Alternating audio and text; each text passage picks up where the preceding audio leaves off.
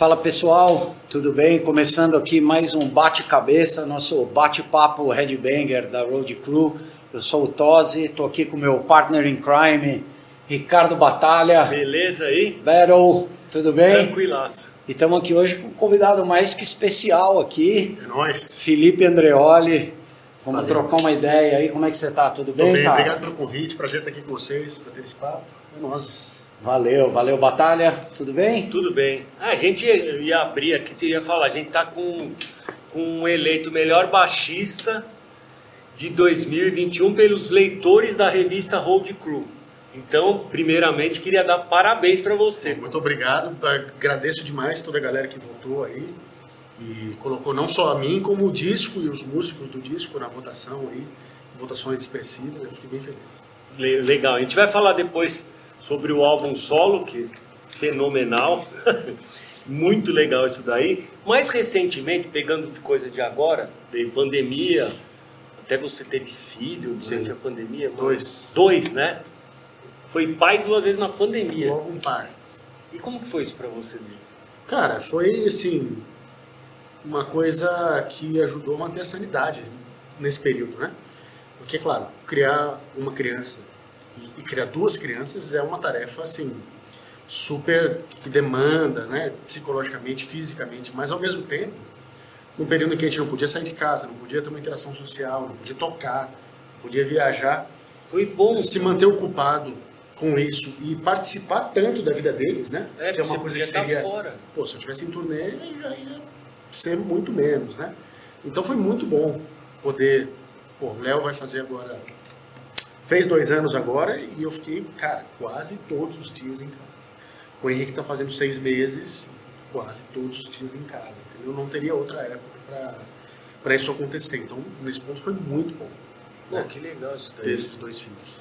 Mas é claro que ficar em casa sem tocar também é uma coisa que mexe com a gente, né? Que, porra, eu tô aí há 21 anos no Angra e tocando com o Angra o tempo inteiro ou, e sempre com algum outro projeto quando não é com o Angra. Aí de repente, tipo, freia, né? Tudo Nada. para.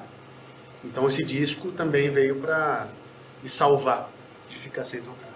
Essa ideia do disco solo você já tinha, porque projeto instrumental tem um monte que você fez. Sim. Mas essa ideia do, do álbum instrumental, você já tinha ela guardada e aí desenvolveu nessa fase? Cara, a ideia de fazer um disco solo tenho há muitos e muitos anos, sei lá, 15 anos. Né? A vontade de fazer e, e meio que idealizando na cabeça como seria, como não seria, o que, eu ia chamar e tal. Mas era muito difícil parar para realizar com tanta, tantas outras coisas acontecendo, né? E aí nessa pandemia começou, nasceu meu filho, fiquei super envolvido ali é, com né, a criação de uma criança que, pô, quem é pai sabe que é uma trabalheira danada. Mas chegou um momento que essa é, falta de tocar, né, essa abstinência de palco e de porra, tocar com os amigos também, né, começou a pegar muito forte. Aí eu falei, cara, então vou unir o útil ao agradável. Eu vou fazer o disco que eu venho idealizando há, sei lá, quantos anos e aproveitar para fazer um som e tocar e me manter motivado musicalmente, né, e criativo. E foi assim que surgiu a ideia de começar esse processo. Né? Tanto é que a maior parte das ideias que está nesse disco foi criada para esse disco. Não são muitas ideias Sobra. guardadas de muitos anos, tal. alguma coisa ou outra sim. Mas a maioria das coisas foi composta para esse disco. Já durante a pandemia. É, começou ali em junho, julho de 2020, esse processo. Eu chamei o Dalton Santos, que é o Guitarrista. guitarrista que, que gravou a maioria, a maioria das guitarras junto comigo, é, para ir lá em casa. Ele foi tipo uma vez por semana e eu não tava recebendo ninguém em casa. Tipo, era, porra, vai alguém em casa e já era tipo estranho, entendeu? Porque, porra, ninguém. Meu filho não conheceu boa parte da família até pouco tempo atrás, né? Mas aí o Dalton foi lá em casa, de máscara, aquele clima, né? E aí, uma vez por semana, ele foi durante dois meses, e aí a gente basicamente montou o esqueleto do disco juntos Tá. né, nesses encontros. E aí depois eu fiquei, tipo, mexendo, mexendo, mexendo, mexendo, não tinha pressa, não tinha prazo, né? E ao mesmo tempo eu tinha a expectativa de, porra, essa pandemia vai terminar, eu vou poder acompanhar a gravação de bateria do Bruno, vou poder de repente viajar para Los Angeles, gravar o Simon, gravar o Virgil, né? E nada, né? E não abri, não abri, não abri. Eu falei, meu, Vai assim, né? vai remoto mesmo, porque senão esse disco não sai. Daqui a pouco nasce o segundo, aí minha mulher ficou grávida do segundo. Falei, daqui a pouco nasce o segundo. Falei, pô, preciso lançar o disco antes, senão cai a casa. Né? Então aí deu uma corrida para terminar o restante do disco.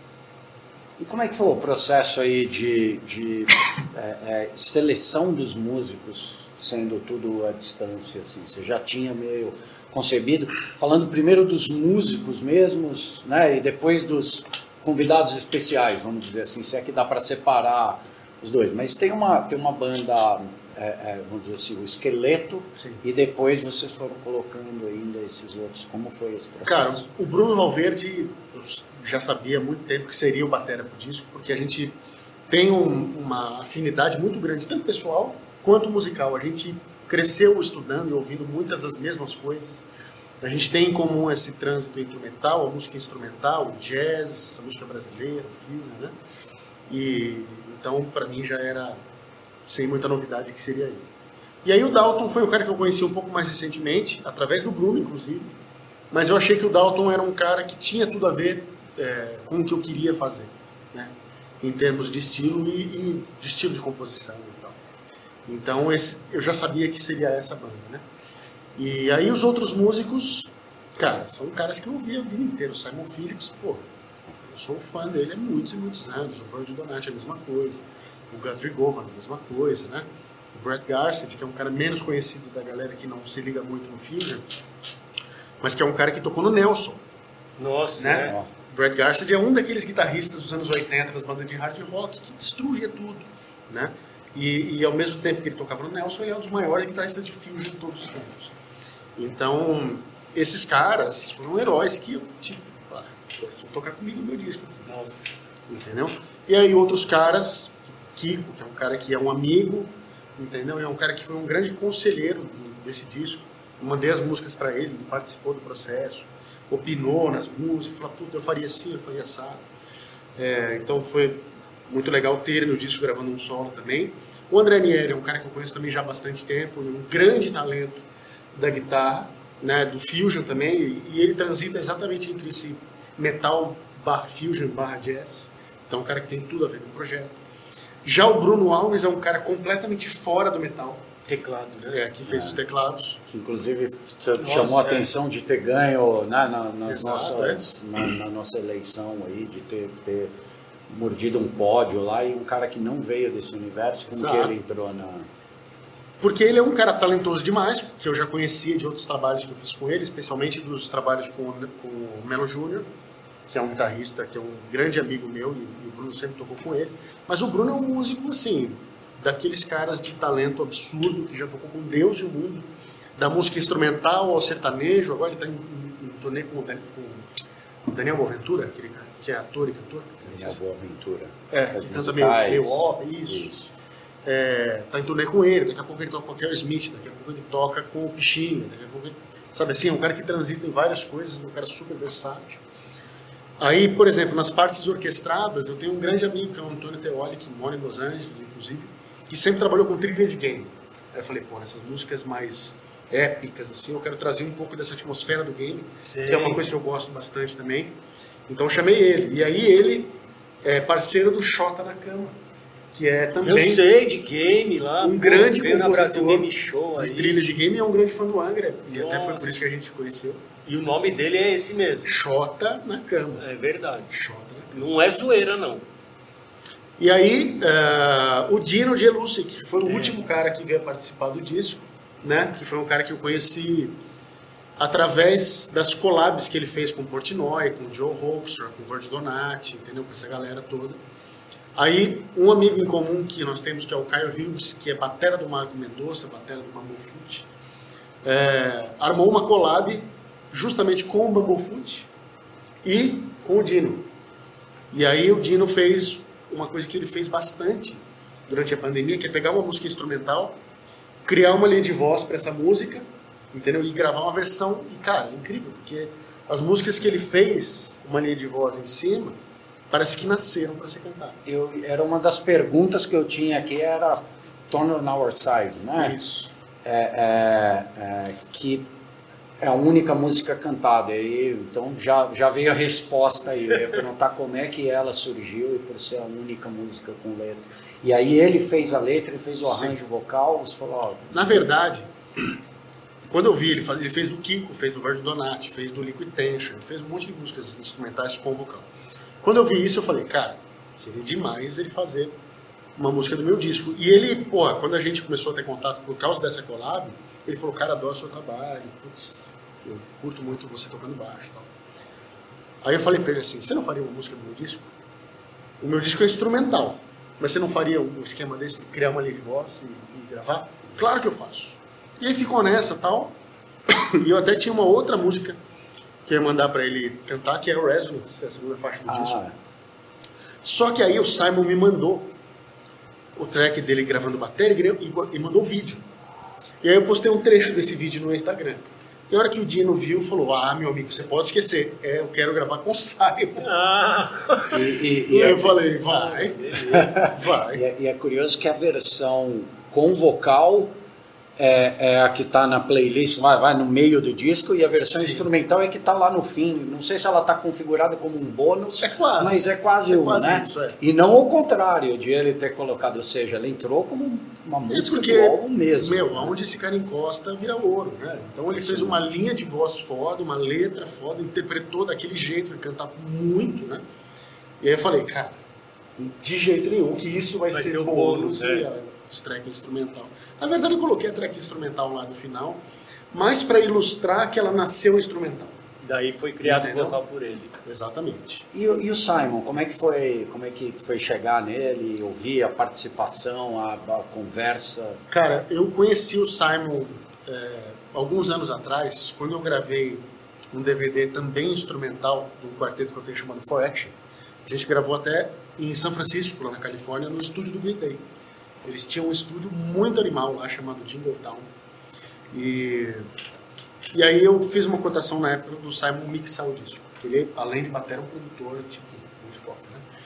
Só que na época não deu certo, a gente não tinha o budget para fazer com ele e tal, mas eu fiquei com o contato dele. E aí, meu, o primeiro batera que eu pensei a vida inteira que tinha que gravar no meu disco era ele, né? E aí eu mandei um e-mail, a gente conversou, eu mandei o som pra ele ouvir, curtiu, a gente negociou, falei, beleza, eu gravo. E aí eu me lembro exatamente onde eu tava, a hora que eu abri a caixa de e-mail e falei, música X, Simon Phillips. Entendeu? Aí eu peguei o meu foninho, Nossa. Falei assim, não me incomodem. Eu estava em Guaxupé, cidade da, da família da minha mulher, Minas Gerais. Sentei no cantinho, coloquei meu fone assim fui ouvir. Putz, que sensação surreal. Nossa. Que sensação surreal. Porque tem caras que tocam muito e tal, e tem um talento extraordinário e, e tá tudo certo. Mas caras como o Simon, o som da bateria, a maneira como ele interpreta é uma coisa muito única, né?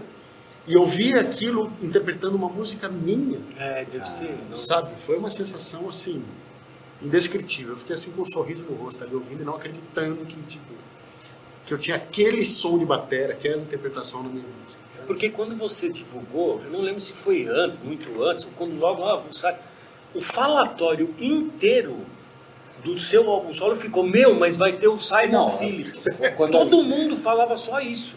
O próprio Melhores do Ano, quando, quando a gente revelou, é, eu não lembro, acho que foi o Daniel na nossa conversa, ele falou, "Bom, o cara conseguiu ter o Simon Phillips. É, é, é um super falou, trunfo, Parece né? vírgula. É um, é um super Exatamente, viu o sobrenome do disco. É, Mas, mas, cara, voltando, olha, olha só, né? Ao mesmo tempo que eu tenho uma, você tem uma, uma joia rara lá no meio, que é uma música tocada pelo Simon Phillips, justo nessa foi colocada vocal. E aí essa coisa do tipo, putz, é, eu, eu- a- a- onde eu quero chegar com a pergunta é, teve também um trabalho para você de, de entregar Dino poder fazer o vocal a música que era que o Simon tocava e aí no meu entendimento talvez ela devesse ser uma das suas preservadas como uma versão instrumental e você foi entregou e falou vamos Cara, como que ou, você tentou essa não porque tem a, é, é com o Simon eu quero ela instrumental como foi concebida Eu te juro que eu não tive muito essa preocupação de tipo, ah, vou gastar uma música com dois convidados.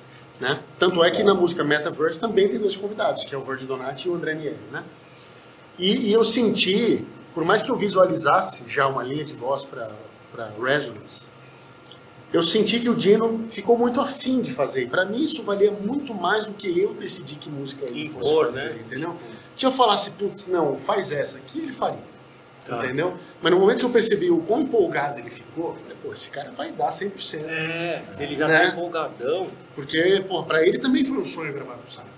Saca? Aí você pensa assim, pô, o cara acabou de entrar no White Snake. É, E tá nessa empolgação pra gravar com o Simon Phillips, olha a importância que isso tem. isso. Né? Incrível. Então isso é maior que a minha vontade nesse caso. Você falou que uma, uma das bases né, do, do trabalho instrumental está no, no Bruno Valverde e no Dalton Santos, que são os músicos que vão te acompanhar na Resonance Tour.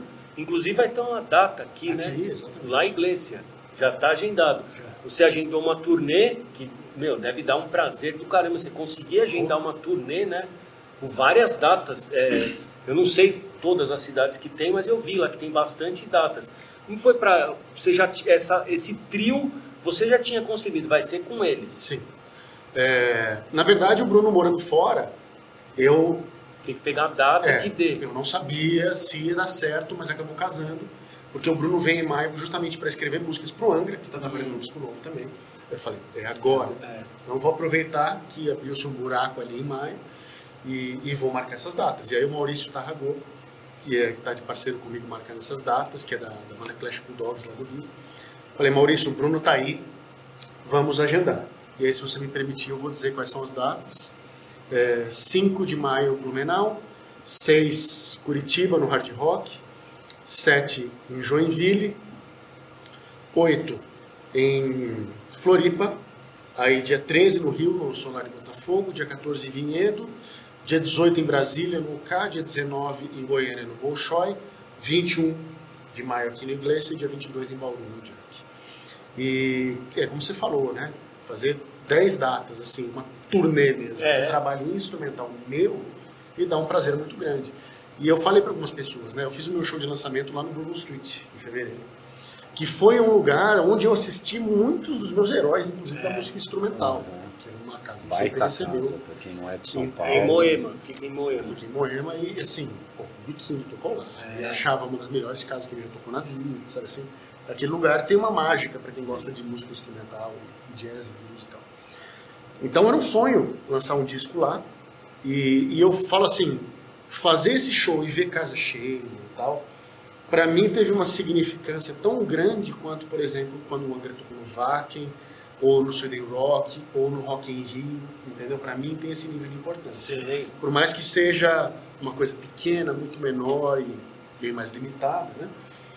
Mas é um trabalho meu que eu fiz com a única e exclusiva missão de agradar a mim mesmo, tipo, completamente ditatorial o esquema, né?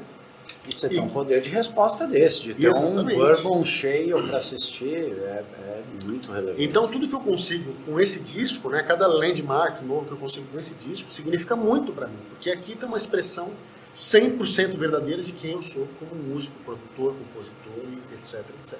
A E é minha a visão tá aqui. E é o que a gente falou, aquela até no Melhores do Ano, que a gente falou, isso aqui não é um, um que ganhou, né, o álbum, o álbum solo do Felipe não é aquele negócio, ah, eu quero me mostrar como baixista o tempo inteiro e fazendo só linha de baixo desumana, de difícil, sabe? Você fez um disco que o cara bota no ouvido, lógico que tem as coisas intrincadas, mas meu, é um negócio muito musical Mas também, a né? sensação que ele passa pra gente é que não é um disco de baixista. É um, di- isso. é um disco de musicista, um disco de, de É. músico. Mas é isso mesmo, Né? eu fico super feliz com esse tipo de, de feedback, na verdade, porque era essa a intenção. Eu queria músicas, eu não queria é, Workshop 10 mesmo, faixas para eu mostrar tudo que eu sei fazer no baixo e tal, tal, tal. Inclusive, eu, eu tive que pensar ao contrário. Teve momentos em que eu falava assim, tá, beleza, né, é um disco de músicas, mas eu sou baixista, Tem que fazer alguma coisa. eu preciso dar uma atenção especial e, tipo, dar um molho diferente no baixo. Então, às vezes, eu tive que fazer esse processo. A música tá muito legal, beleza, tô feliz. Mas o que, que o baixo vai fazer aqui que poderia ser mais interessante sem é, criar uma ruptura na mensagem que eu quero passar com a Tá. canção? Entendeu? Onde o baixo vai servir a música, de repente, chamando um pouquinho mais de atenção. E Então- quem, quem são os, os- quais são os, os- os baixistas e, e discos de baixistas que te que, que te guiaram aí? Porque tem, tem os discos de baixista que, é, que vai ser fritadeira de baixo o tempo inteiro. Tem, por exemplo, eu gosto do Marcus Miller, acho que ele faz umas coisas que você ouve jazz lá, você não ouve baixo tentando aparecer, né? Para mim foi uma caminho que eu quem, quem que te inspira nisso? O próprio Marcos Miller, o Victor Mutter, o Jaco Pastores, o Michael Marion, Alan Caron, Stanley Clark, Sheehan, né? O Sheehan não muito na onda instrumental, mas mais na linguagem, né? Na, na técnica e tal. É, Gary Willis. A maioria desses caras são do Fusion, né? E aí do metal, claro que eu sou influenciado pelo Cliff Burton, pelo Geezer Butler, pelo, por todos esses caras que eu cresci ouvindo também, o Geddy Lee, o Chris Squire, né? Mas quando você faz um trabalho instrumental assim, você tem tantas, tantos lugares para ir. É. E aí eu acho que pintou justamente essa mistura do progressivo, que eu ouvi muito, com o fusion, que eu também ouvi muito, estudei muito, né? E aí eu acho que caiu o estilo em algum lugar entre esse prog fusion, eu chamo de prog fusion, não sei o que outras pessoas acham que é, vocês que são os especialistas. É, não, é que eu ainda na falei, tem o lance do groove, que não esqueceu do groove em momento algum, né? Que é o lance que o Marcus Miller tem de muito legal. Isso é Na legal. verdade, o Marcus Miller, ele é um baixista que tem uma capacidade técnica muito maior do que o que ele mostra. Me dá dele. essa sensação como não músico e não baixista. Ele sobra. Ele poderia encher aquilo muito mais de nota, poderia encher muito mais de partes, chamar muito mais atenção. Mas o compromisso dele é com a música, né? Isso fica muito claro. Então eu fico super feliz de ter, de certa forma, atingido esse objetivo. Não de longe me comparando com o Marcus Miller, mas, enfim, a música fala mais alto, é isso que eu queria. Bom, que bom que eu trouxe uma referência que. Bem legal. Que agradou, mas eu, mas eu, eu dei uma. Eu, eu quando ouvi, me levou um pouco por esse, por esse caminho e eu, eu não tenho, obviamente, a, a sensibilidade que você tem de falar da obra do Marcos Miller, mas eu senti isso no, no sentido de. Não é um disco que tem sobra. Sabe? Não fica, não tem coisa gratuita lá. Que você fala, hum, aqui tentaram botar uma coisa, ou alguém tentou aparecer e tal. Então é a música em primeiro lugar. Sim. É, tem horas que a música fica meio maluca, mas é porque Mas eu sempre é ouvi música maluca. É, mas, tipo, mas eu acho que, que mesmo no, desculpa te cortar, mesmo no, no prog, no filme, no, no, no som mais complexo que tem, às vezes ele pode ser extremamente complexo e ainda assim não ter coisa gratuita. Sim, ser tá musical, sobrando. né? É isso que eu... Exato, é. Tem, tem muitos exemplos de música que é que soa meio gratuito. Eu entendo perfeitamente o que você está falando. E é justamente isso que eu queria me afastar de fazer. Para que pessoas que não são baixistas pudessem também ouvir. Até porque o Felipe baixista é uma porcentagem do que tem aí. Mas tem o Felipe guitarra, tem o É. Felipe teclado, tem o Felipe arranjador, Felipe compositor, Felipe produtor, entendeu? Então tem tudo aí, né? É, eu não queria que só o fato de ser baixista fosse o chamariz do negócio. Eu tenho, a gente, o pessoal reclamou um pouco que a gente esqueceu do momento aleatório. Então vou fazer um momento aleatório aqui com Felipe Andreoli. Eu vou falar dois nomes, você escolhe um e fala por quê. No momento aleatório. Billy Sheehan ou Jaco Pastorius? Pô, difícil. Difícil. Mas é, já que a gente está aqui num ambiente mais roqueiro, inspirado pelo Nightjazz, é, falar do Billy Sheehan, né? O Billy Sheehan ele foi uma grande influência minha. É, primeiro por ser um daqueles caras que sempre colocou o baixo na frente, É. né? Que trouxe o baixo como um instrumento de melodia, de solo, que fazia aqueles bass solos ao vivo, que era uma coisa surreal de outro planeta, em que momentos parecia que soava como qualquer coisa menos o baixo, né? Mas que nunca esqueceu de ser baixista. E sempre cumpriu muito bem a função dele como baixista do chão, da base, né? E que é um cara que tem essa esse background dos grandes baixistas de rock lá dos anos 50, 60 e ao mesmo tempo incorporou a coisa Van Halen, o tapping e a coisa Steve Vai do solo e de ser um cara que chama atenção. Né? E eu estudei muito, muito as coisas do Cristina, cheguei a ter inclusive lá em Jundiaí com a galera lá, o Mr. Big Cover, Com É. o Luciano era? O Luciano. Luciano. Luciano. Frazani. Isso, Programa exatamente. Rock Forever. Confiram. E, porra, sou suspeito, sou muito fã dele, já tive a oportunidade de encontrar ele várias vezes. E ele é gente boa, né? Gente Da cada entrevista, o cara é gente boa mesmo. Eu cheguei a emprestar um baixo meu para ele fazer uma gravação na época lá no estúdio no Arcal, que ele estava gravando o disco do Daniel Piquet, o guitarrista. Ah, eu sei, Daniel Pequeno. E aí, para uma música live, precisou de um baixo de seis cordas, eu era endorse da Yamaha na época também. E aí eu levei o baixo lá, assisti um pouquinho da gravação dele, foi muito legal. E, é, um cara que eu sou fã demais. E um baixista subestimado? Ou subestimado ou que você acha que ele merecia, na sua concepção, ter muito mais holofotes? Ou... Só, cara, não é possível que esse cara tá desse tamanho. Você fala dentro do metal? Dentro do seu, do seu universo de baixo. Bom, um cara que eu, que eu gostaria que as pessoas conhecessem mais é o Michael Merrin. O Michael Merrin é um baixista americano é, que começou a carreira dele fazendo um lance meio New Age. Depois passou por uma, uma fase meio prog até no meio da carreira. Tem disco dele com o Steve Morse, com o Alex Skolnick, com a bateria do Primus, né? O, o, o Tim Alexander e tal. E depois foi pro Fusion e tal, faz uma música mais experimental. Mas é um cara que tem talento de fazer uma coisa que são poucos que fazem, que é fazer um, um lance muito difícil de tocar. De extrema técnica, de extrema complexidade, mas ao mesmo tempo de extrema beleza e bom gosto. Que é uma coisa que o Victor Mutten faz, que o Steve Vai faz, né? É, e ele faz de um jeito muito peculiar. Ele tem um instrumento que só ele tem, que é um, é um baixo fretless de quatro cordas, que ele desafina ele tem chaves para desafinar todas as cordas e a ponte. E ele cria músicas explorando essas mudanças de afinação. Com é uma coisa surreal, eu recomendo a qualquer pessoa que, que vá ver os vídeos dele tal, e ouça os discos. Michael Mann. Agora eu tenho uma que é legal pra caramba, ainda falando do lance de baixista. Você foi eleito em primeiro lugar, né? Melhor baixista, não foi a primeira vez.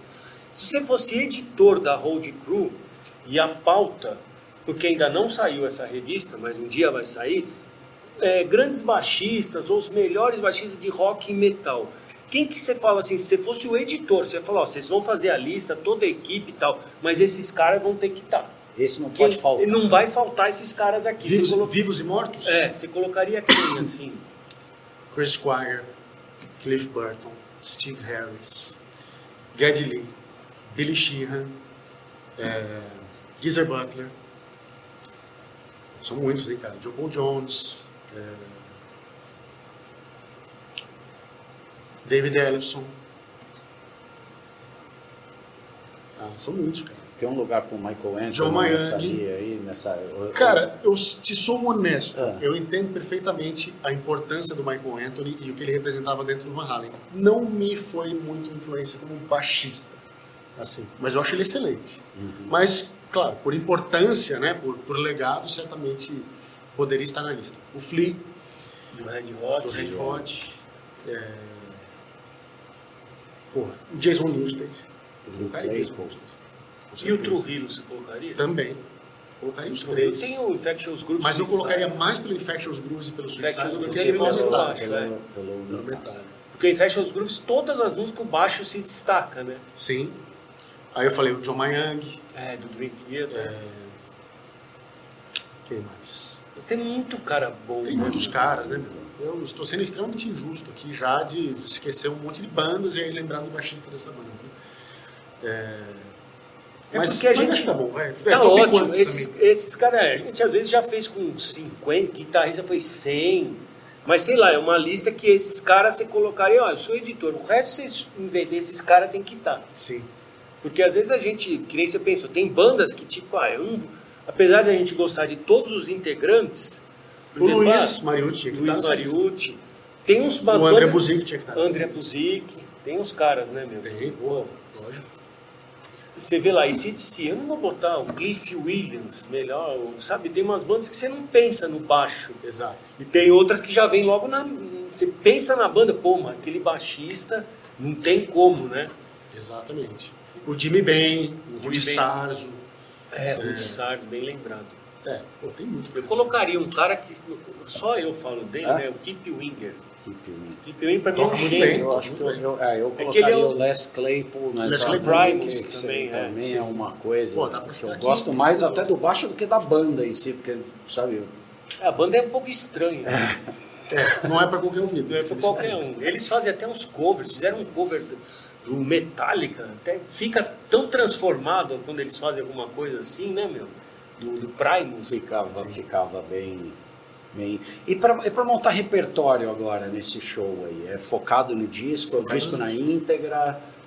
é o disco e mais algumas coisas. Tem os covers, né? Então tem o Jaco Pastorius, tem o Alan Holdsworth, né? Tem essas coisas que eu sempre ouvi aí. E, e outras músicas da minha carreira também, tem um pedacinho de Angra, tem... Ah, tá, legal. É, isso. porque montar um show interessante É. também, né? Que não seja só que, ah, vocês vão ouvir agora meu disco e nada mais, né? Então tem que ser um show legal. De coisa, assim, junto com a parte instrumental, de coisa bem atual, tá tendo um, uma Tanza Ritual, né? Sim. E que tocou, já tá fazendo, fez um monte de show. E como que você entrou na banda do, do Jimmy? Eh, Entrou, porque entrou pra você, o Amilcar, Antônio Araújo, assim, e foi uma coisa que foi surpresa mesmo, porque a gente tava imaginando isso, né? Foi surpresa pra mim também esse convite, né? Porque eu nunca fui um cara do hardcore, do punk, countrycore, seja lá o que for. É, mas sou muito amigo do Antônio, muito amigo do Amilcar, né? E, e- e já encontrei o Dini em várias ocasiões, mas não conheci ele bem. É, e aí, por algum motivo, quando eles pensarem em um baixista, eles pensaram em mim. Né? E aí o convite veio através do Paulo Baron, que está empresariando o esquema todo. E, e eu recebi com certa surpresa, sim, mas eu acho legal quando as pessoas me chamam para coisas que não são É um obviamente, desafio, né? obviamente no meu na minha zona de conforto, sabe? Eu acho legal os caras me chamam para fazer coisas diferentes. E eu falei, Paulo, deixa eu dar uma ouvida aqui. Eu conheço pouco o Matanza, entendeu? Eu quero dar uma pesquisada, uma ouvida e eu te falo, entendeu? E aí eu fui ouvir, pesquisar. E o que eu percebi é que o Matanza era uma coisa feita com muita propriedade, com muita qualidade dentro da proposta que eles faziam. Que os shows eram shows muito divertidos, que a galera pirava a cabeção. Que a banda tem um puta público e tal. E falei, pô, acho que é um desafio legal. Tem um monte de brother meu na banda, entendeu? Então vamos embora, vamos fazer. E aí cheguei assim meio perdido, né? Meio sem saber muito qual era o meu lugar. Então eu fiz uma pesquisa de sonoridade, de, de como eu deveria tocar, interpretar essas músicas e tal. Tem até uma história engraçada que o Jimmy mandou mensagem para mim, falou, pô, Felipe, que legal que você topou de fazer o esquema e tal, mas, pô, eu vejo que você toca com os dedos e tal, e Matanza sempre foi gravado com palheta. E aí, você acha que, que vai rolar, assim, o seu estilo, casa, não sei o quê, é, tem umas coisas rápidas com palheta e tal. Eu falei, Jimmy, me manda aí um, um ou dois exemplos de coisas que você tem dúvida se vai rolar ou não. Eu gravo, te mando e você, Ah, é? e você me diz se você acha legal. E aí ele mandou até uma intro de uma música chamada Remédio Demais, que começa com a palheta, assim, fazendo um riff e tal. Baixo, né? Eu gravei e mandei pra ele. E aí ele me respondeu assim, falou, pô, Felipe, queria me desculpar com você. cara, Porque aí eu fui assistir os teus vídeos aqui, cara, e puta viagem minha, achar que não ia dar certo, tudo bem. Relaxa, finge, finge que eu não falei nada. E você fez com o dedo. Sim, sim. Inclusive arregacei meu dedo nos primeiros shows, que tava por dois anos sem tocar ao vivo. Ah, imagino. E já voltei com aquela energia, né? Porque é diferente você ficar tocando em casa, gravando e tal. E Sim, na hora que você tá. vai ao vivo, o bicho pegando, sentar o dedo. né? Mas já, já tá tudo bem. Você falou que já conhecia, o Antônio era do One Arm Away, né? Dona Moe. E aí vocês tiveram com o Fantoni, Isso, com o Edu com Garcia. o Edu, com o Edu do- que era do Threat e do John Wayne. Exatamente. E aí essa banda parou? Cara, parou porque, tipo, o primeiro disco era um disco que era meio solo do Antônio. E aí a gente acabou decidindo lançar como banda, como One Arm Away. Mas a verdade é que a gente vem falando, a gente até parou já para compor algumas coisas no passado e tal, mas não foi uma coisa que foi muito para frente. Porque, tipo, puta, é mais um projeto de uns caras muito ocupados, com muita coisa É, pra ele fazer. até chegou na pandemia com lockdown pro João Gordo. Exato, é. O Antônio é um cara que tá sempre escrevendo música, sempre compondo, né? Cheio de ideias e tal. Eu não duvido que em algum momento a gente pare para fazer de novo. Mais assim. um, né? Mas, porra, tem momentos em que eu tô tipo, com 10 projetos, e o Antônio vem e fala, meu, calma, agora não. Agora não dá, o, né? o Matança Ritual é, é mais. mais é, um, é um projeto de quanto tempo? Assim, vocês já estão fazendo o plano? Porque já teve, enfim. Começou com um projeto para fazer Show. um mês de shows, que era lá no, em 2020. Aí pandemia, cancelou, não sei o que lá, foi remarcando. Nesse processo a gente foi se conhecendo melhor. A gente marcou uns ensaios, aí marcou mais um. Daqui a pouco foi surgindo já, tipo, a inspiração para compor novos negócios, compor música. Aí a turnê foi sendo marcada e foram surgindo mais datas, o negócio foi esticando. Então, naturalmente, a coisa foi progredindo para, tipo, somos uma banda, entendeu? E aí a gente tá com, já tem uma porção de composições lá do Antônio com o Dino, a Milcar, tem algumas coisas também, eu cheguei a mandar algumas ideias. A turnê já tá se projetando para continuar no segundo semestre. Porra, legal. Né? Já tem demandas de data. Os shows estão sendo extremamente divertidos. A nossa convivência, amizade tem sido muito legal.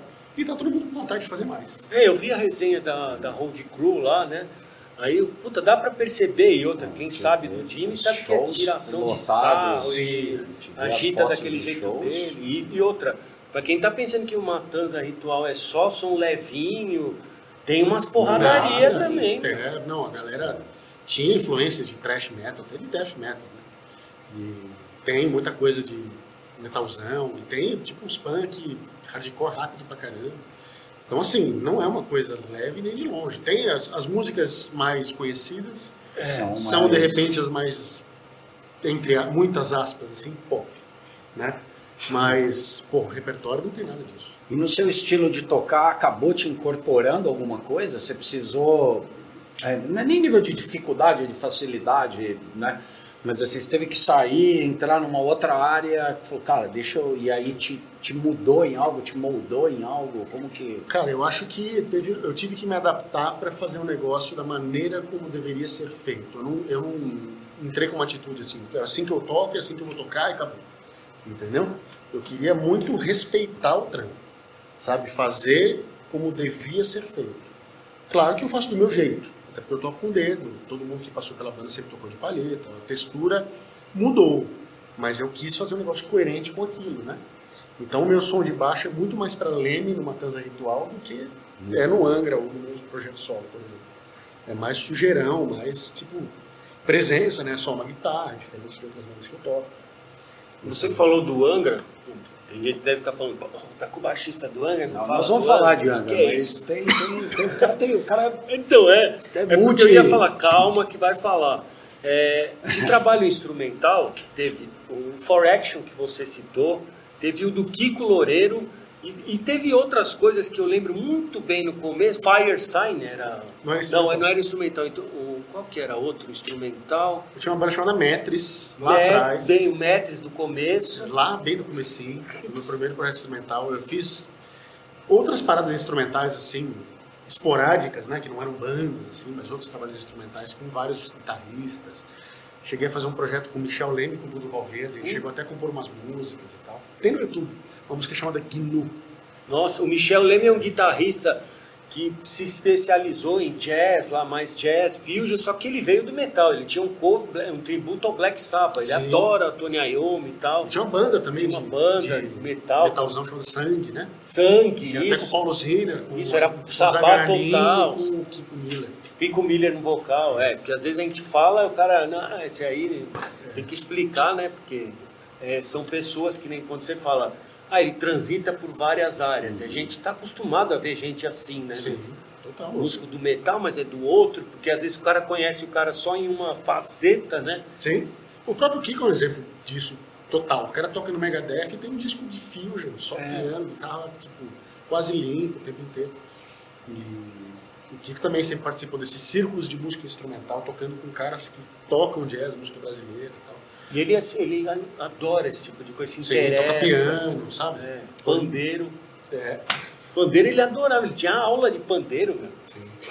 Então, mas é, eu acho natural, né? Quando a gente vai abrindo a cabeça para vários estilos, é. você querer participar desses. Isso é super interessante. Eu acho muito legal quando você entra, igual você estava falando do Matança, que é você leva o seu estilo, né? Você leva a sua personalidade, mas você está respeitando a essência. É Exatamente. aquilo que a coisa pede. Eu, é, é, é, de certo modo o que eu acho que fez com que todo mundo rasgasse elogio com a performance do, do Bruno tocando com Sepultura, né? Foi. Antes ficou aquela coisa, não, mas ele vai vir com o traditional grip, ele não tem... Eu falei, cara, o cara foi lá, ele, ele manteve a essência dele, mas ele tocou Sepultura e fez um, uma puta performance. E outra, ó, né? são poucos músicos no mundo que, iam tirar, que teriam a capacidade de fazer o que ele fez em tão pouco tempo. Velho. Não, tanto que tem uma performance no YouTube do, do show na íntegra e eu fui descendo nos comentários de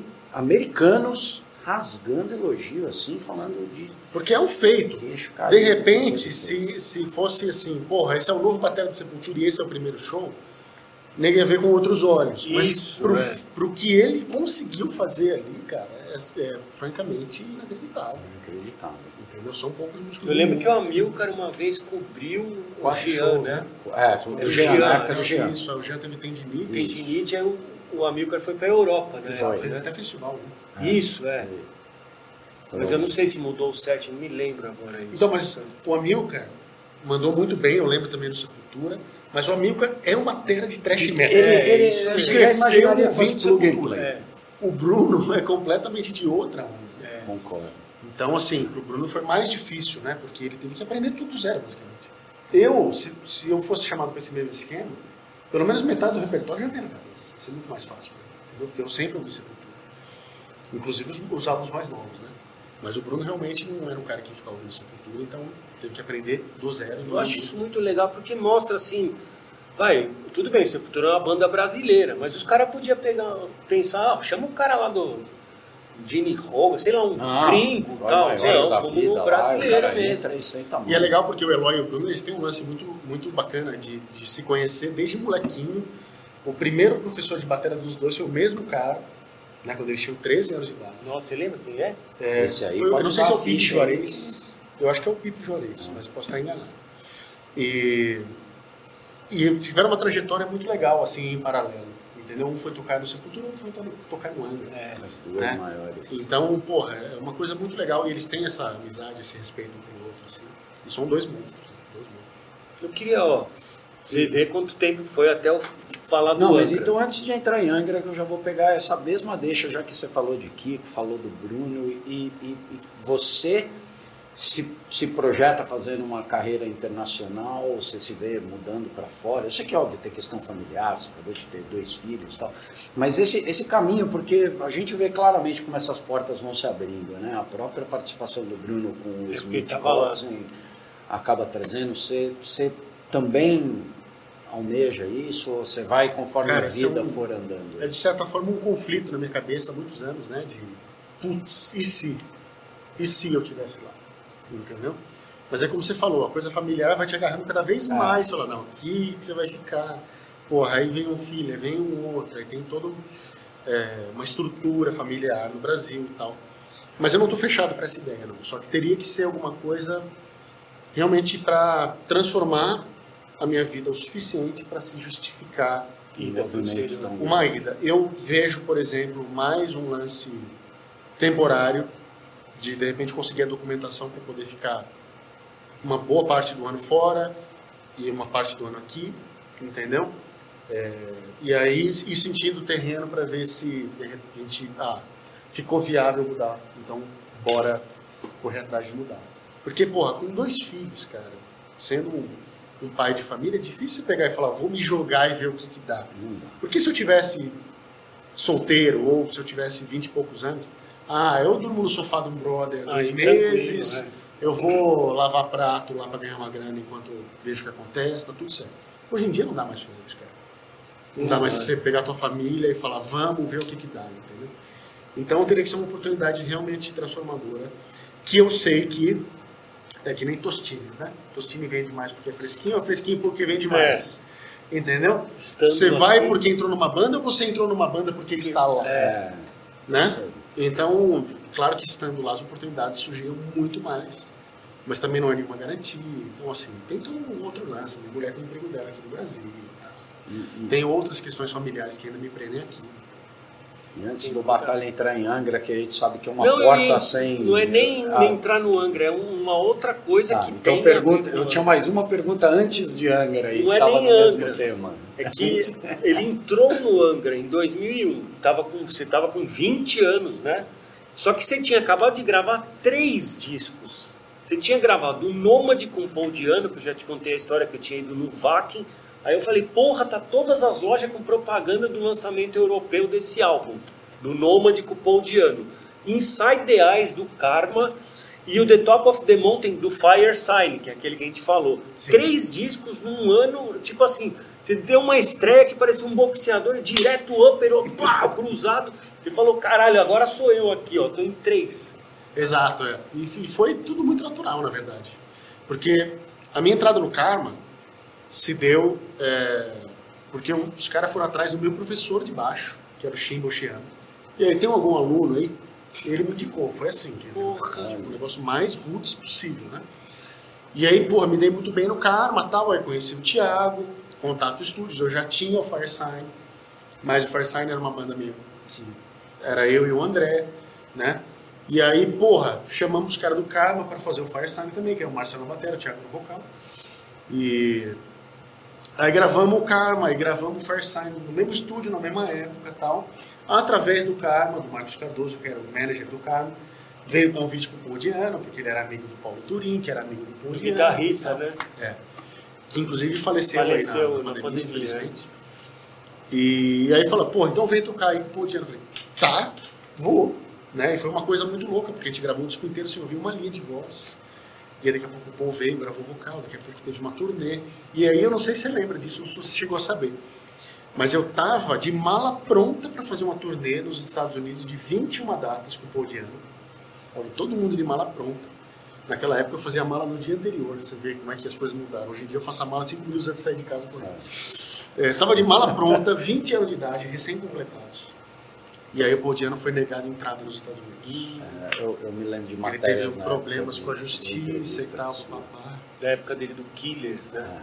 E aí, meu, imagina a frustração de um cara de 20 anos que acha que vai fazer uma turnê nos Estados Unidos com o ex-vocal do Iron. Maiden.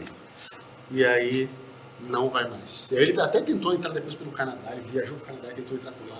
Não deu. Negado. Mas logo depois entrei no Angra, então eu fiquei Foi bem pouco tempo depois, né? É, porque eu entrei no Angra no comecinho de 2001. Esse negócio da turnê do Podiano foi tipo pelo meio de 2000, 2000 né? Maio, junho de 2000. Mas te deu uma, uma bagagem você ter entrado no Angra, lógico que é uma. Você entrou no lugar do Luiz, né? Sim. E tinha pressão, né? De sem André Matos, outra formação, uma puta de uma pressão diferente, mas você tinha já uma bagagem, sei lá, com três álbuns pelo menos. Sim.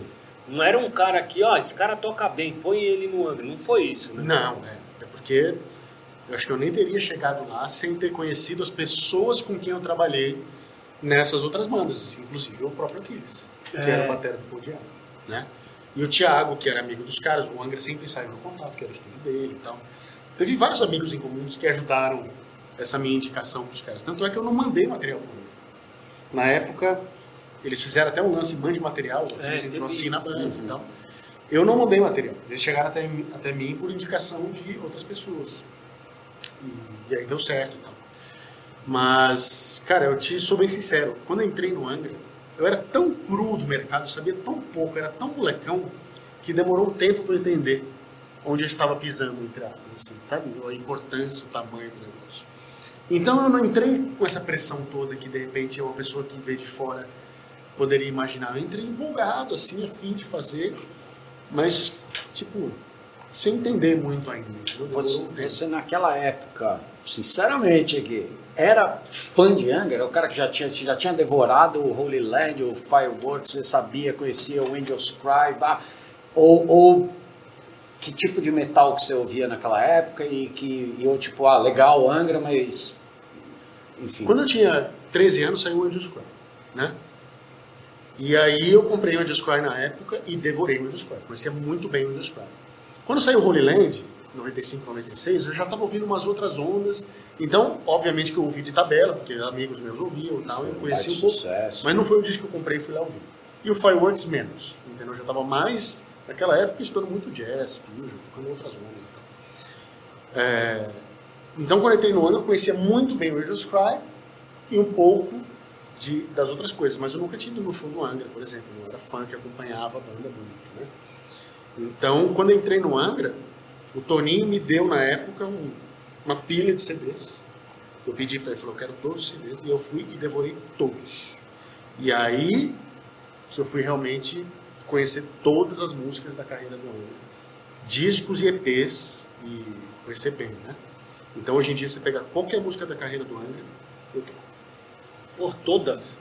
Eu Até que posso- a banda nem to, nem Eu posso mais. não ter tocado, mas eu conheço o suficiente que, assim, cinco minutos eu tive. Tá, entendi. E você, ouvia já, mas você já ouvia bastante metal naquela época. Sim, sim. Né? Mas eu tava muito no prog. mais A, a minha onda do metal naquela época era muito thrash metal, e até os mais modernos, e até um pouco do new metal, né? Tipo Fear Factory, Pantera, Korn, Prong. é, Prong, Helmet, sei lá o quê. E, e a onda do fusion do jazz. Tá. E como que foi pra você, voltando bem no comecinho da carreira, foi a sua mãe que, se, que se te levou a ouvir rock? Foi. Porque assim, é, se te incentivou, mostrou disco, como que foi? Não foi uma coisa muito consciente, era, é que ela ouvia essas coisas em casa. Então ela tinha disco do Emerson Lake Palmer, do Supertramp, do Genesis, do Yes, do, porra, do eh, Pink Floyd, do Led Zeppelin, e muita coisa de EOR também, América, Steely Dan, Doobie Brothers. Então eu cresci ouvindo isso. E ela ouvia muita música. Ela tinha o hábito de ouvir música em casa. Então ela colocava o disco e fazia as coisas dela e ficava rolando e rolando. E às vezes, tipo, começava um disco, terminava, voltava do começo, ouvia de novo. Então, essas músicas fizeram muito parte da minha infância, né? E isso ficou sendo a música que eu ouvi em casa. Então, não foi que ninguém falou, ouça isso, Isso que é, é muito bom, legal. é. Tipo, não, Foi normal. era o que tocava em casa. entendeu? E você, da sorte. antes do baixo, você tocava violão, né?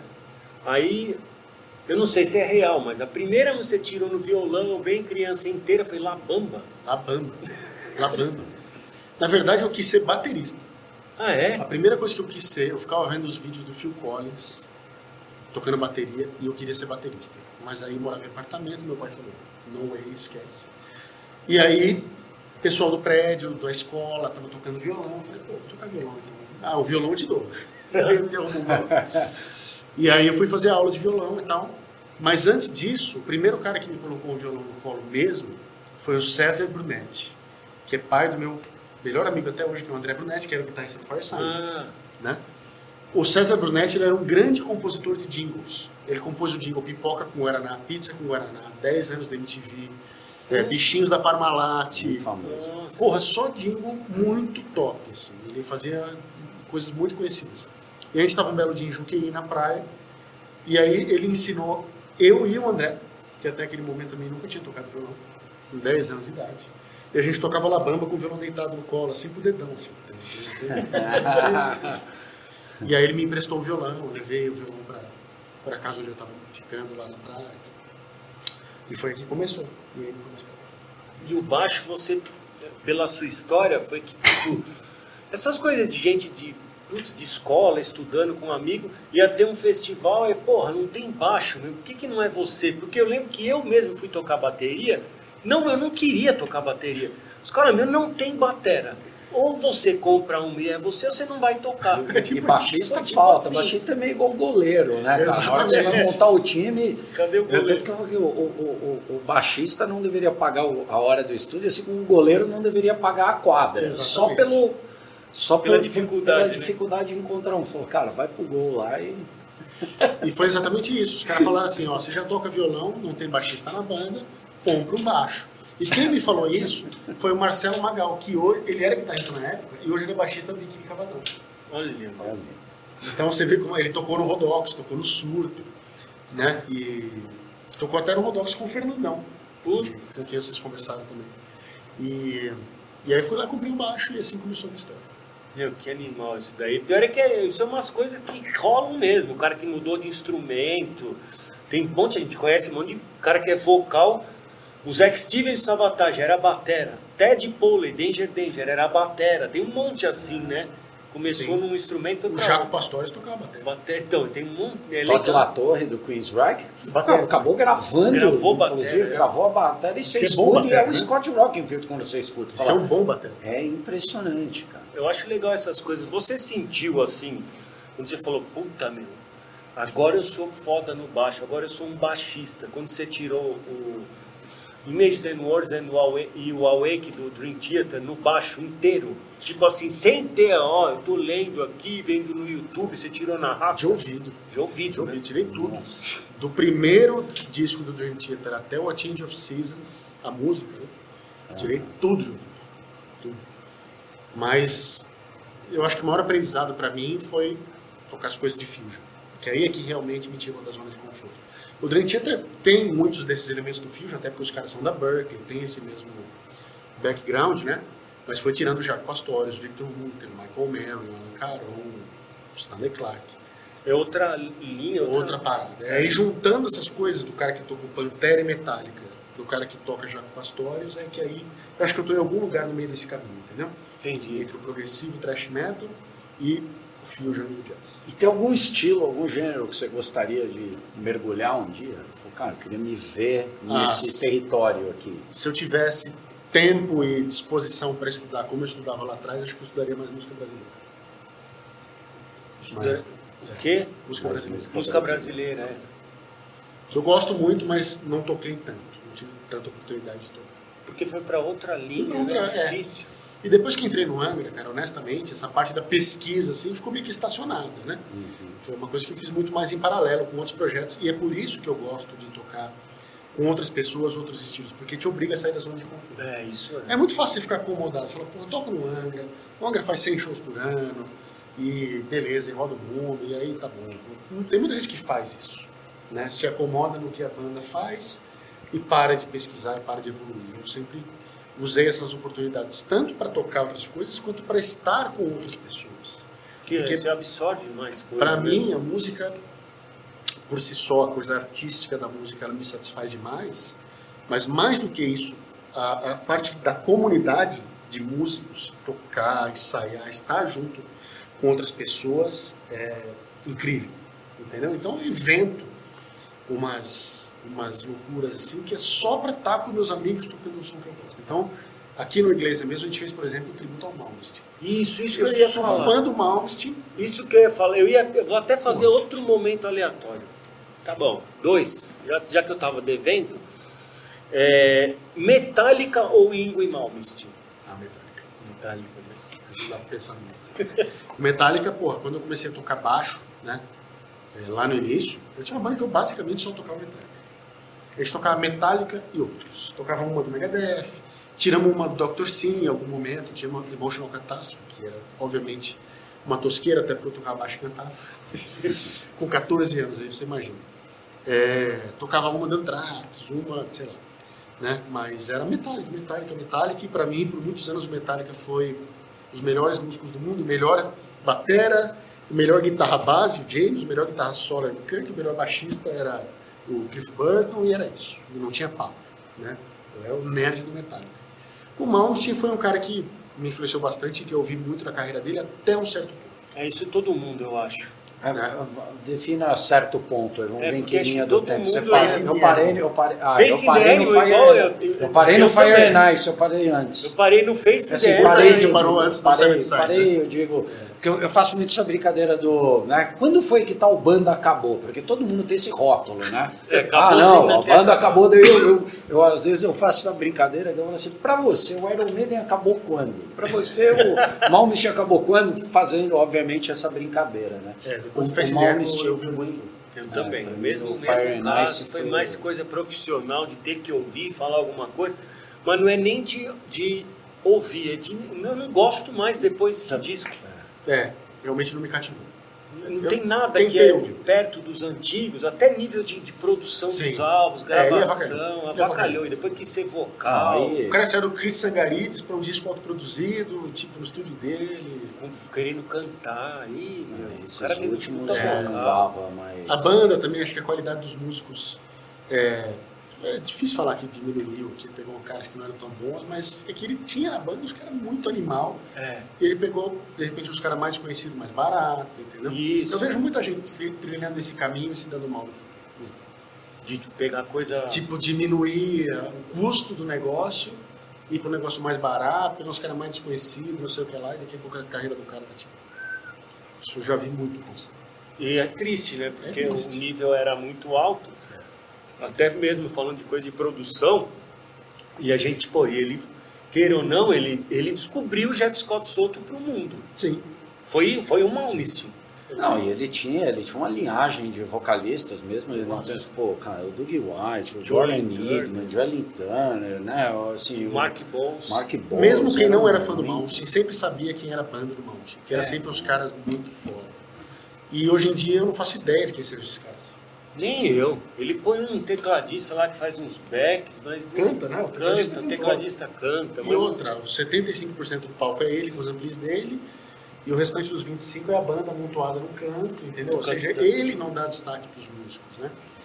Porra, a banda dele na época do Seven Sign era o Mike Terrana, É, era o, o Michael Mike Becerra. Becerra, o, o Barry, é, Barry Sparks no baixo, que é puta do baixista, o Matt Solauson. que era o Matt baixista. falecido, irmãos né? Johan, Que era do Esse Sim, cara Arcos. morreu os- na os- Tailândia. Assim. é, Os Johansen, os dois. Não, fizeram porra, Marcel assim, era Jacob, Marcel Jacob, Marcel Jacob também. né? que- João Vintana. Puta, era um. Aquela última vez aqui no Monsters 2015 já foi uma patifaria Nossa. sem tamanho, né? Um show à tarde lá no, no segundo dia, no dia Foi que o Kiss mesmo. fechou. Meu Nossa, Deus do foi céu. ruim. Ele mesmo parece que não tá muito aí, mas também. É, o Samson discou ano passado lá, mas, meu. Tá eu- cumprindo tabela. Tá cumprindo tabela. Tem uma coisa que eu acho engraçado, que todo mundo fala com você assim, mas eu queria saber de você. Meu, você já teve problema com, com o Felipe Andreoli, que era do CQC e hoje é do Globo Esporte da Globo? Cara, eu nunca tive problemas até o ano passado. Ano passado ele entrou numa discussão com, com o jogador de vôlei lá, que, que é da direita, é da galera da direita, ele é meio esquerda, e ele entrou numa treta com os caras lá, e aí, meu, o nego foi que nem bicho pra cima dele, só que eu, né? Hum, Porque eu sou o arroba Felipe Andreoli, no Twitter e no Instagram. Ele é Andreoli Felipe. Então o nego tava cego de raiva, procurava Felipe Andreoli, o primeiro que via ainda verificado, com checkmark azul lá. é ele. Pô, você é o cara. Meu amigo, eu fui muito xingado, assim, milhares de xingamentos, coisa pesada, tipo, Caramba, quer dizer, você nunca teve é, problema ameaça até de ele ter um morte, problema. Por isso que um dia você falou, não me lembro onde você falou, eu não. Alguma coisa que Eu sou o outro Felipe O outro Felipe, é. Mas eu tentei levar para o bom humor. Então eu tava, tipo, recém lançando os clipes do disco, eu mandava o link. Falou assim, olha, eu não sou esse cara que você está xingando, mas eu lancei um disco muito legal, ouve aqui, não sei o quê. Não, é porque é todo mundo fala, pô, Felipe Andreoli, até ele já falou em algum programa, eu não sou do Angra. Ele já falou É, o isso. Luciano Huck chegou um dia para ele no programa e falou assim, pô, olha, eu tava vendo seus vídeos, você toca baixo muito, hein, pô. Eles fazem essa piadinha.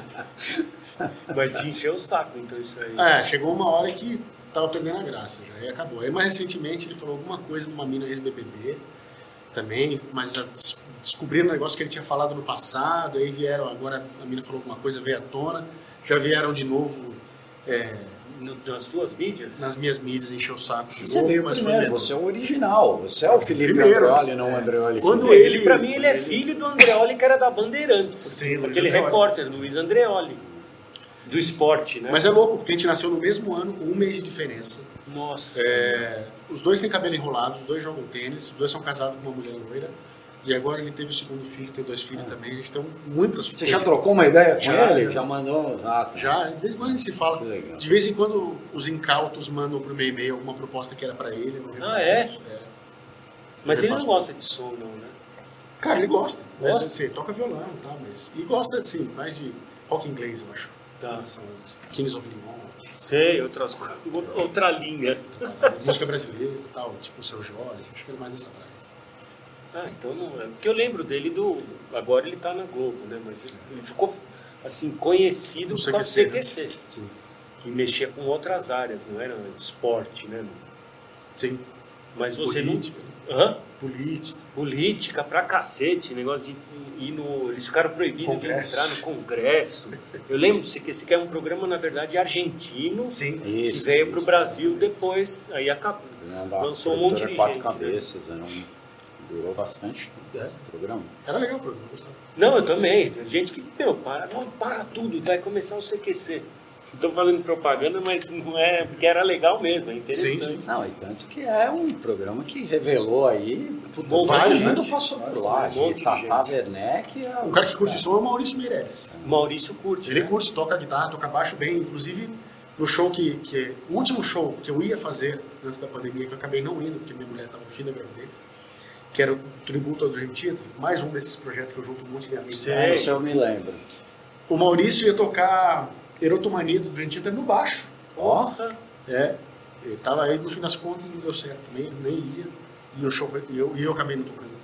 Esses All Stars tributo aí não um All-Star mesmo, que era você com um monte de gente muito foda, tanto, tanto do Malmsteen O Alírio, Marcelo Barbosa, é, o Rodrigo, Silveira, né? o Suter. E, e também. e também Aí o, o Suter chegou a fazer Foi- o também. Suter fez o Suter faz Malmsteen, o né? Malmsteen, cuidador da noite. E- Isso, é o E o Malmsteen. Raposana batendo. Então, e aí, o que, que, que, que você gostaria de idealizar aí? Nossa, tem nesse- muitos, cara, tem vontade de fazer tanta linha? coisa. O próximo que eu faria seria um tributo Yes Rush. Bem legal. Yes e Rush. O Só do que eu Rush- não ia conseguir cantar. O do Rush, a, é, a gente sempre fala, quando fala em Rush, né? é, você curte todas as fases? Tipo, porque eu gosto muito do, por exemplo, Grace Under Pressure, essas coisas, os caras já gostam de coisa mais Não, antiga. eu né? amo Hold Your Fire. Então já, Também já é Cara, fase eu curto todas as fases, mas do Moving Pictures pra frente. É o que eu mais É gosto o que eu também. mais gosto também. Acertou também. Pra mim, o Signals é o, é o, o meu. O meu que eu mais gosto é o Grace Under Pressure, né? Não sei porquê, mas é. Ficou o meu É, preferido. E eu fui o cara que eu descobri o Rush meio tardiamente, assim. Porque eu conhecia, claro, conhecia várias músicas, mas eu fui conhecer mais a fundo e dar mais valor um pouco mais velho. Já tocando, Já tocando. sem ser. A gente falou de Angra, ah, eu tenho uma curiosidade assim. Qual, você, qual que você considera o melhor álbum do Angra que você gravou e, e sem ser o que você gravou? Da fase com o Luiz, com o André Matos, Que eu gravei o Temple of Shadows People of Shadows, e que eu não gravei o Holy Land. Holy Land. né? São Isso dois, é, assim, mais, mais especiais, né? Eu, porra, gosto muito do Rebirth, gosto muito do Homem, o último que a gente gravou, show escasso. Mas o Temple of Shadows tem discos que tem um lance, Sei, sei. né, que é quase intangível. É um lance da época, é um lance do que foi feito ali naquele tempo, que são aquelas pessoas daquele tempo que fizeram e, enfim, ele só podia ter acontecido ali, né? O Holy Land, eu enxergo isso, apesar de não, ter estado lá. E o Temple of Shadows foi isso, foi um momento do tempo que deu origem. E você falou com relação ao Angra, vocês estão preparando o que agora? Porque agora retomou, mas vai ser voltado ao que? É turnê, é compor, A gravar? gente vai começar com a turnê de comemoração dos 20 anos do Rebirth, que a gente só está podendo fazer agora por causa da pandemia. Inclusive, a comemoração de 30 anos da banda também caiu na pandemia, o que limi- limitou muito a gente de, de fazer qualquer coisa. Então, a gente vai meio que tirar essa, esse atraso, fazendo shows agora entre junho e julho. E aí, no fim do ano, a já entra em estúdio para gravar um disco novo. A gente já está nesse processo de composição que vai se intensificar agora com a vinda do Bruno em maio. Eu e o Marcelo vai ficar vindo de Brasília para São Paulo. A formação da banda é aquela, Sim. o Fábio Leone, Sim, sim. é a mesma. Fábio, Não, Bruno, Marcelo, eu. E como é que está sendo revisitar o, o Rebirth com esses integrantes, com o Bruno? Cara, a gente sempre Marcelo fez músicas e- do Rebirth no, no repertório, então isso em si não é, é, não é uma novidade, mas ao mesmo tempo o Rebirth foi um- uma fase muito especial da minha vida, né? Porque foi uma fase de muita novidade, muita descoberta, de muita mudança, né? Eu passei de um cara basicamente desconhecido de 20 anos de idade para tocar numa das bandas brasileiras mais importantes, viajando o mundo, gravando fora, né? E virando de fato músico profissional, vivendo da música, né? É, Então, uma fase de muita transformação que eu revisito com maior alegria. Tem alguma música do Rebirth que você, vocês nunca tocaram ao vivo? Visions Preludes, é a última faixa. É a única, É a única que vai ser inédita ao vivo. é o Alexander the Great da, da brincadeira aí. Exato. E, e, e o Felipe olhando para aquele Felipe que gravou, você mudaria alguma coisa hoje aqui? Você fala, cara, Cara, isso aqui eu era muito menino. Eu, não- eu enxergo as coisas da seguinte maneira. Se eu fosse gravar aquele disco hoje, seria diferente. Mas eu não mudaria nada do que eu fiz. Porque aquilo era muito verdadeiro pro Felipe que eu era em 2001. Pro Angra. Que, E eu, né, e eu acho Angra. que foi muito legal. Eu tenho muito orgulho quando eu olho para trás de tudo que eu fiz. Então, assim, espero que 20 anos, 21 anos depois, eu tenha evoluído em diversos aspectos, todos, se possível. Mas quando eu olho para trás e eu vejo, por exemplo, o Felipe fazendo aquele duelo do DVD do Angra com o Kiko, eu acho incrível, cara, porque o nível de cara de pau para um cara de 21 anos subir num palco tocando para 4, 5 mil pessoas, que era o décimo show da turnê, filmando ainda. filmando um DVD Do Via Funchal, né? Aquele show do Via Funchal é, É, histórico, é. né, cara? e fazer um duelo com o Kiko, que já era o Kiko. Já né? era, é. Pô, cara de pau máximo, né? Eu até fiz um vídeo no meu, no meu canal fazendo um react desse solo, desse, desse duelo. Mas eu acho muito legal. Porra, eu olho minha trajetória com muito orgulho. Assim, né? eu, eu não me arrependo de nada que eu fiz. Eu não acho que eu fiz nada tão é, diferente assim que eu olho para trás e falo, puta, eu queria voltar no tempo e refazer aquilo. Não. Entendeu? Acho que foi tudo muito verdadeiro com quem eu era em cada fase que eu passei na vida. E eu lembro que na, até nessa época, vocês tocaram no VAC, né? Foi Pretty Mates e Angra depois. Eu tava na pista na frente aí. O VAC foi 2002 ou 2003? Acho que foi 2002, né? Tava bem na frente ali. Os caras tocou Pretty Mates e Angra. No palco não era palco menor, não. Era um principal. gigantão mesmo. As duas vezes que eu toquei no VAC foi no palco principal. Palco gigantão. De dia, né? Mas no palco principal. É, mas era é outra coisa, né? E, hum, tipo, cheio pra caramba a pista. Sim, e- e eu lembro muito bem da sensação de começar o show e ver a galera meio indiferente. E aí, ver no fim do show a galera pirando e curtindo o show. Assim. E essa transformação e vindo mais gente. Isso que é legal, né, também. Às vezes você pega um público que no começo você fala, puta, lá Tá você frio, tá no né? palco, ferrou. E aí você esquenta o público. É, Esquenta o público. E assim, a banda tava muito pau no queixo, assim, naquela época. Você Tava. sabe, sangue nos olhos, total. Vamos conquistar o mundo. Tava nessa vibe. E- Tanto é que o Temple of Shadows é um- o resultado da- dessa mentalidade. é. São, são meus dois favoritos, sabia? O É? Rebirth e o Temple. O Temple e o Rebirth são meus dois favoritos. E o show que mais me marcou de todos os shows que eu já vi do Angra, que para mim é uma coisa muito especial, é aquele do Via Funchal na turnê do Temple Shadows de aniversário com a participação do Kai Hansen. Aquele show para mim era o. Foi especial. Esse não filmou, né? Esse show Não, esse foi um show de 14 anos. né? É. Porque teve um. Puta, não teve Foi um. um de teve- 15 anos, de 15 anos que foi filmado meia boca. Era para ser um DVD, foi anunciado como Esse DVD, eu me lembro. Mas dias antes o projeto DVD foi cancelado, sei lá por que motivo. Esse não foi o do Mágico, não, né? Não, o do Mágico foi o primeiro show da turnê do Temple of Shadows no Credit Card. Credit Card Hall, é. Que Não, tinha. tem, tem o, o que eu tô falando do Hansen é aquele de 14 anos, mas tem uma história que eu não vou me lembrar agora em que podcast. Ou não, foi o último show da turnê do Rebirth do Credit Card Hall. Putz, último show em São Paulo. Mágicos, é. É, Lipan. alguma coisa marcante. Lipan. Lipan, é. O Lipan te encontra ele às vezes na Espanha, ele mora na Espanha, na China, fica aí no- é, figuraça. Porque tem, tem, eu, eu vi em algum um dos membros ou ex-membros em algum dos podcasts aí da vida contando uma história do, foi o show de 15 anos que tinha toda uma produção para fazer a gravação, só que não levaram gravação de áudio. Foi- é, é uma é, história meio foi mais tipo, ou menos filmou, isso. mas não gravou o áudio. Aí ia ser um DVD. E naquela época eu não era tão envolvido na parte do management da banda, não sei porquê. Foi desistido de fazer o DVD, desistido. Falaram assim, mas bom, a gente filma o show, mas filmaram tipo com handcam DV. ah, então tinha, é. sei lá, umas quatro handcam, câmeras não profissionais e o áudio não foi captado como devia, separado.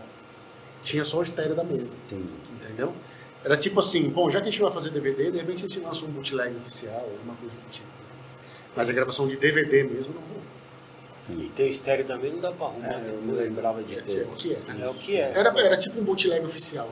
Que nem a gente lançou, logo que saiu o Rebirth, a gente lançou um vídeo que era pro fã clube, que tinha um show do Rio de Janeiro.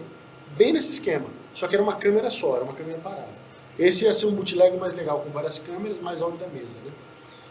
Mas por que que desistiram de lançar um DVD, tipo, uma semana, dez dias antes, eu não lembro. Porque chegou a ser anunciado, É. e eu lembro que no dia não foi lançado. Esses, por exemplo, agora você falou do, do da turnê do, do Rebirth, mas tem o de aniversário da banda, que já dá pra ser depois até, né? 90, 2005, sei Não, lá. esse é o É, que, esse é o que a gente estava 2006, falando. Não, 2005. Cinco. É.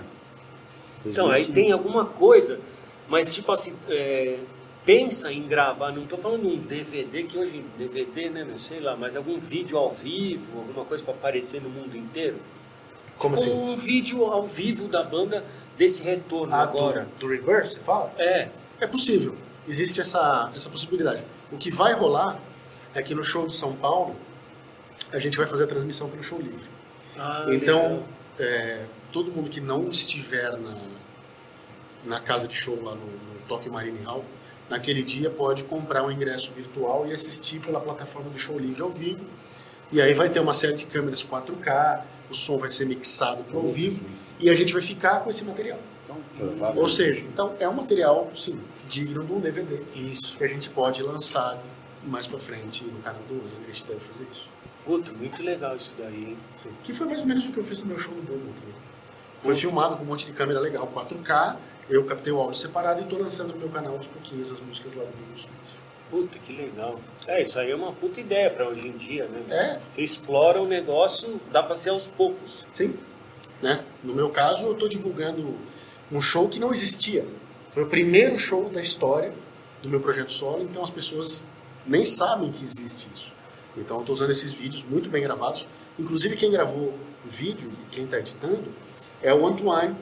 É, Nossa, que fez tá lá a entrevista do Angra. do Angra. Ele foi no meu show e gravou e, e arrumou os caras para gravar e tal, coordenou tudo. Ele é gente boa e tá caramba. muito mesmo, muito. Pô, eu não acreditei porque quando ele foi gravar a entrevista comigo lá no Malta, ele começou a perguntar, ele começou, eu falei, mano, da onde que saiu esse negócio? Você é maior fã do Angra e tal? Aí ele falou, é, você foi road em que época tal? Aí ele é francês, né? Aí eu falei, é, o lugar onde mais pegava era na França tal. Ah, não teve um acústico e tal? Ele falou, eu sei, eu tava. Aí ele tava em um muito- monte de show. Esse é aquele eu que saiu Angra, até o acústico na FINAC. Teve acústico na FINAC, esse foi em 96. Quando Ah. eu tava foi só é, autógrafo. Mas ele tava em um monte de show. Sim, o cara acompanhava Sempre esteve. Sempre esteve. Foi pro Canadá, é, filmou a gente no show em Quebec lá e tipo, entregou a filmagem pra gente, sabe? Assim, ele é mega fã mesmo. E ele é um cara assim, ele é um publicitário super bem sucedido e tal. Ele fez o documentário do Chris Ele é Holmes fã. no Oscar. Ele fez do bolso. Fez ele decidiu fazer e foi lá e fez, entendeu? Ele é um fã mesmo que usa o tempo livre dele pra fazer esse Pra tipo de fazer coisa. isso. Gravou um clipe mesmo do meu disco também. Olha, O clipe da balada, ele foi lá e a gente gravou aqui no interior de São Paulo. Puta, que É legal. um cara apaixonado muito e que vai e ajuda as bandas e, e grava esses documentários. É, do Chris Holmes é um cara que nem Ah, o Chris aparece Holmes eu assisti. tanto. Agora, o show de o show é, é o set vai ser o, o Rebirth na íntegra, alguma E grandes sucessos. e alguma Best depois of. volta pros pros Sim, é. pras- É um show, claro, tem que ter. é Né? um show meio meio, né? Entre toda a carreira do Angra, é sempre uma dificuldade É, de eu montar imagino, list. meu Deus. Imagina, com 10 discos, É. né? vai ser o décimo disco o próximo que a gente vai lançar. É, nove, vai, na turnê do Rebirth. Hum, porra, escolher, vai. É uma hora de repertório é o Rebirth, depois uma hora e tanto tem que ser o restante Tudo, da carreira é. inteiro. Com grandes Até clássicos. põe que os coisas época do André também, né? Sim, e a gente quer incluir músicas que a gente nunca tocou com essa formação. Então, por exemplo, a The Shadow Hunter, do Terror of Shadows, é uma música que a gente quer incluir, que a gente nunca tocou com essa formação. Então, pô, tem muita música, né? Você pensar 10 músicas por disco, 9 discos, mais os EPs. É, tem os o Hunters and Prey, Exatamente. Freedom Call. Muita gente lá. pede Live and Learn, do- que é do, Putz, do Hunters and Prey, Freedom Call a gente nunca tocou, Conheço The Night. Queen of the Night, que é da demo. Live and Learn devia ser legal e voltar para você tá aí de colocar em. Nossa. Queen of é. the Night, uma época, foi acústica. Tipo, os caras iam... Tipo, quando o Luiz era o baixista, que eu falava que eu era hold de, de, de batera, teclado e cigarro do Luiz. Ele, ele era acústico, aí eu toco o cigarro. Falando no, no, no Hunters and Prey, a- a- a- o sucesso de Bleeding Heart quando, quando virou forró e o Escambau A4 também, Nossa, é é, Cara, esses caras fazem versão de Scorpions, É, Blue Hill, é, de todo mundo, né? Da- Do Angra foi E aí muito- eles entraram em contato e pediram autorização para fazer a versão, e aí os compositores, acho que é o Edu e o Rafa, música, é, entraram num acordo lá com eles, os caras pagaram uma grana e tal, mas pagaram uma vez também, nunca mais, né? E a música foi relançada mil vezes e a gente nunca mais viu um centavo. Mas foi isso. E teve treta com coisa de falar de plágio do Angra. Parangolé. Parangolé, é isso Parangolé, mesmo. teve Parangolé, a banda, tipo, sem nenhuma importância, né? E aí os caras pegaram o riff lá da Nova Era e fizeram uma música horrível com aquele riff. Muito ruim. E aí a gente até pensou na época em processar tal. Os caras falaram um monte de groselha, xingaram a gente no Twitter pra caramba. Ainda xingaram. Ainda xingaram. O cara falou, copia mesmo, e se, se marcar, copia de novo, não sei o que lá, pega eu, tipo, sabe assim. E eu, eu, eu perguntei também do, do EP, porque o, o, o Hunters and Prey ele tá, ele tá muito colado com o, com o Rebirth, né? Então, é- essa, essa revisitada que vocês estão dando aí, vocês também vão olhar pro EP? Eu tinha vontade de tocar a de própria Hunters and. Prey. Ah, É. então. É legal som. Pô, Eu vou jogar na mesa, vamos Heart, ver se todo cara, mundo- Eu acho que... Então, mas Assim, aí, como, como, como fã, eu adoraria ver um show que o, o bis do Rebirth é o, é o, é o Hunters and Prey. Sabe o mal inteiro? Vai menos os, os grandes. É legal mesmo. Ele te traz para uma era, né? O próprio Dream Theater, todas as vezes que revisita o- o- os primeiros discos, eles, ele acaba já colocando é, é, a Change of Seasons, né? E tudo já que era para ter entrado como música e virou EP. Sim. Então fica, fica a dica aqui de Faz sentido. revisitar ele junto. Eu tem gostaria uma- como fã. de- vai parecer Tá. sacanagem isso, mas não é. O que eu queria ver mesmo, The Shaman, Ah, é? feito pelo Angra agora. A gente tocou ela na turnê que É. a gente fez do, do Holy Land. A gente tocou. É aquela, eu lembro lá do, da comemoração toda, mas Eu ia ser um, muito. é um negócio legal porque junta tanta. Se você pensar no todo, a The Shaman junta tanta coisa e é legal a formação nova. Aquele lá eu lembro do, Sim. Do show comemorativo, tal, É. até o pano de fundo era o mesmo. Sim. E vocês já Já foi estão muito compondo? legal. Estamos Desculpa, compondo. Curti. Já estamos Então, compondo. Já estamos com algumas ideias aí, mas o negócio vai ser mais intenso mesmo com a chegada do Bruno em maio. A gente vai fazer os meus shows de fim de semana e aí durante a semana a gente vai trabalhando nisso. E revisitar o Rebirth impacta. Eu vi uma entrevista na época, por exemplo, o o Petrucci, o Labri, falando o quanto a turnê de aniversário do Images and Words trouxe eles para algum campo aí quando eles foram começar Ah, é a fazer possível. isso de novo. É bem possível, a gente ainda não começou a ensaiar o Rebirth para eu te dar esse feedback de, putz, deu um monte de ideias, deu um monte de insights, mas é bem possível, bem possível que aconteça. Ainda não tem coisa, ainda não tem. Já Não, tem a algumas gente nem começou a ensaiar. nada, O né? Kiko não tem mais nada a ver com o Angra, ou tem? Tem, tem, o Kiko ele é parte da organização ainda, né? Ele é parceiro nosso, tá sempre junto, opinando, planejando e tal. E Mas se botar a mão na mão, negócio de tocar, não, mas. tocar ao vivo não. Tocar Ele ao vivo não, mas é um cara que eu gostaria muito de. ideia. Sim, eu falei pra ele, manda umas ideias aí. Porque, pô, é um puta no compositor. Eu acho que inclusive o Kiko ele é meio underrated como compositor dentro do Angra, assim. A gente, a gente lembra muito do Rafa, É, lembra lembra muito do. André, Ra- Rafa e André lembram. né? mas o Kiko, meu, porra, é um puta compositor. O próprio trabalho solo dele mostra isso, capacidade dele como, do- como compositor. Então eu falei pra ele, ó, prepara umas ideias aí que sim, vamos querer. Ah, isso era uma dúvida que eu tinha, se ele poderia, se vocês poderiam contar com ele mesmo. Ter o Kiko próximo ali, brother, e não, e não contar com ele como um músico, né? Ele pode, por exemplo, não sei se precisa de uma autorização do Megadeth, se ele quiser fazer um solo, não pode? Pode. Ele Pode, fez né? Ah, então não tem galho nenhum. É que ficam passando tanta coisa. Ó, Agora não pode nem. Não. Nada. É óbvio que sim, se for uma participação mais significativa, né? Eu acho que ele precisaria conversar lá sobre deixar tudo em planos limpos, porque é tipo pra ele. sair com a ex-mina, né? Já, tipo, não, mas, sabe assim. E outra, ele já está bem estabelecido no Megadeth. Né? Tá. Já está lá há muito tempo, então acho que não tem muito mais o que, o que temer. Legal. Pô, eu queria agradecer, Felipe. um- Pô, eu que agradeço. Muito legal. Valeu. E, meu, queria, meu, parabenizar pela sua carreira. Pô, eu sei desde o começo, sempre falei dele, da postura dele, meio hard. Eu, ele fala que não, mas eu que acho. Postura hard. Obrigado pelo Valeu, papo. Valeu mesmo. Obrigadão, foi um Muito prazer, legal. obrigado pelo convite. Prazerzaço, valeu, Valeu. mesmo pelo, pelo papo. Parabéns, parabéns pelo, pelo álbum, pelos Muito prêmios bom, é. todos, Valeu, pelo obrigadão. reconhecimento. Merecido. E obrigado vocês pelo apoio de sempre, por estar sempre é, citando e, porra, entrevista e chamar para fazer as paradas. Eu acho bem legal isso. Legal, valeu, obrigado. Se inscreva no canal. Não esqueça do Hells Bells, né? Nosso Hells. Bells, que é o sininho aí que tem que ativar aí, ó. Ative o sininho. Para Ative o receber sininho. as, as atualizações, né? Isso, Obrigado, exatamente. até a próxima. Valeu, pessoal. Valeu.